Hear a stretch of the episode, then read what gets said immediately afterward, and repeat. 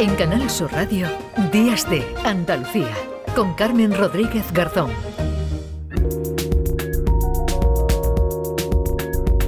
A raíz del caso de la presunta agresión sexual del futbolista Dani Alves a una joven en una discoteca de Barcelona, nos hemos querido detener hoy en los protocolos que estos establecimientos tienen para frenar este tipo de agresiones o si ya se ha producido en cómo se actúa para atender a la víctima y alertar a las fuerzas de seguridad. Tenemos al otro lado del teléfono a Juan Rambla, que es el presidente de la Federación Andalucía de Noche, que aglutina a los empresarios de salas de fiesta y discotecas de nuestra comunidad.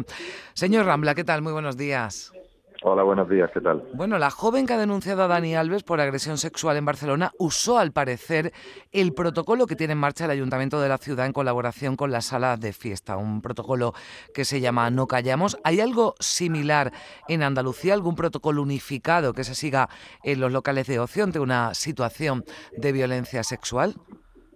Bueno, el Ayuntamiento de Málaga sacó eh, un protocolo en, durante la feria en, esta línea, eh, que era la, la línea el punto violeta se llamaba, y, y luego a, a, raíz del tema de los pinchazos que hubo eh, el año pasado, pues también desde la Federación Andaluza de Discotecas hicimos un protocolo que luego recomendamos a todas las víctimas, a todos los um, asociados que prácticamente es el mismo que se estaba utilizando ahora mismo, ¿no? Sí, eh, usted recordaba lo que ocurría este verano cuando saltaron todas las alarmas con esa maldita moda, ¿no? De, los de los pinchazos. Esto eh, sirvió, nos dice, para avanzar en un protocolo de, actuación por parte de las de las discotecas, de diseñar ese protocolo. ¿En qué en qué consiste, Juan? Bueno, en realidad el protocolo es bastante simple, eh, sobre todo utilizar medidas de, de sentido común, ¿no? En el momento en el que eh, cualquier cliente eh, denuncia que está siendo acosado o, que hay algún abuso por parte de otra persona, pues en ese momento nosotros inmediatamente lo primero que hacemos, por supuesto, es separar tanto a la víctima como del agresor, con personal nuestro, con controladores de sala, para que no haya contacto entre ellos.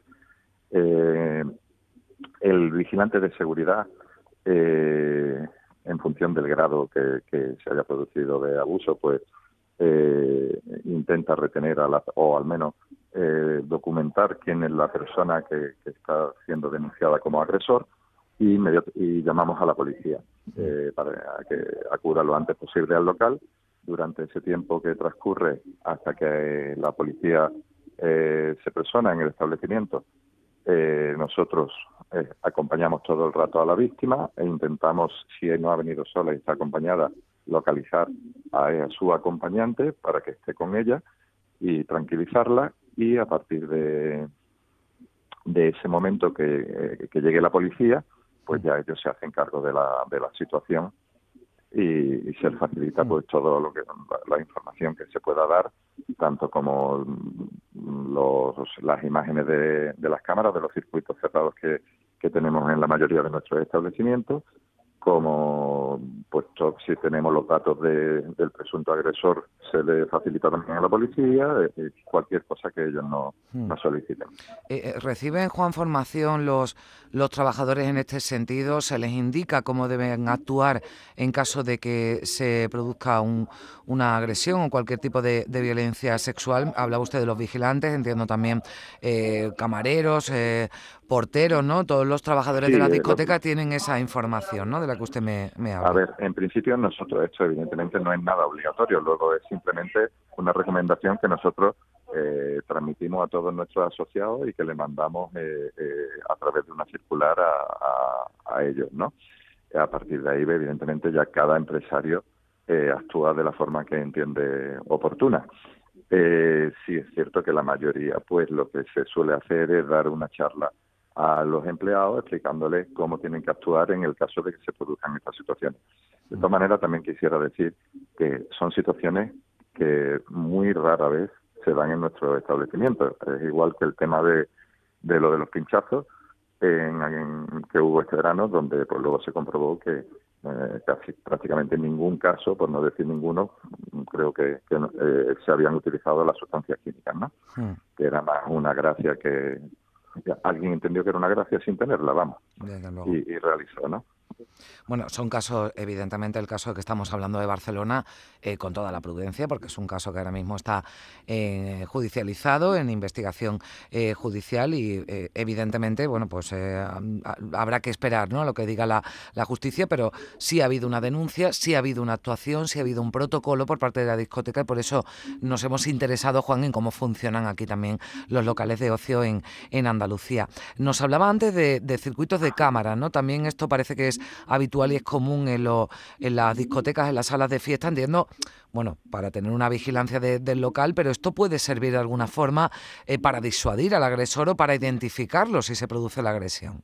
Efectivamente, por eso era una de las recomendaciones que nosotros trasladamos a los asociados, el que, el que eh, pidiendo que el que aún no, dispone, eh, no, disponga de, de este tipo de, de servicios pues que lo instalara porque como tú bien dices es una forma de disuadir que este tipo de actos se produzcan mm. sí, por además de que nos ayudan en otros muchos tipos de, problemas como robos etcétera etcétera que luego se, se encuentran a, las personas culpables de estas cosas gracias a esas imágenes ¿no?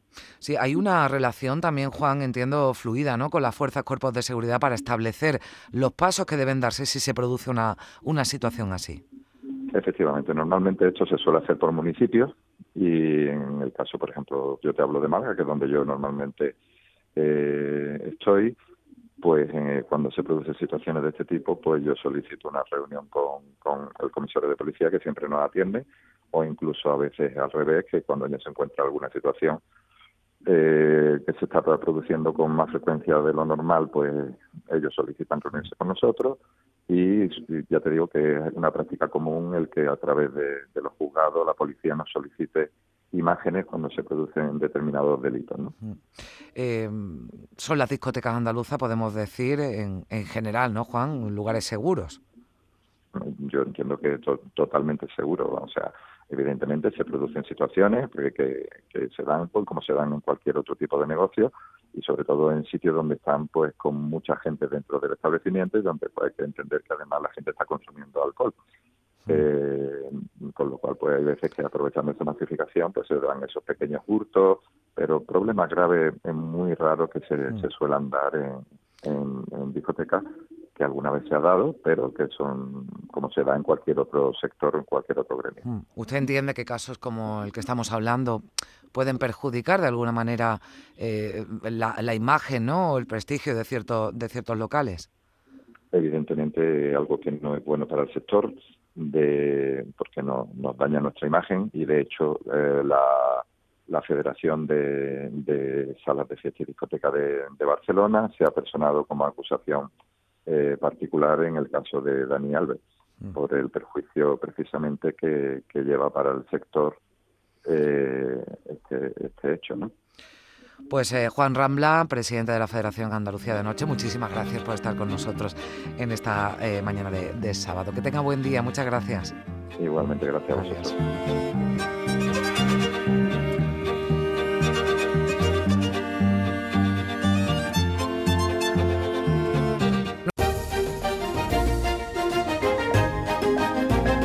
En Canal Sur Radio, Días de Andalucía, con Carmen Rodríguez Garzón.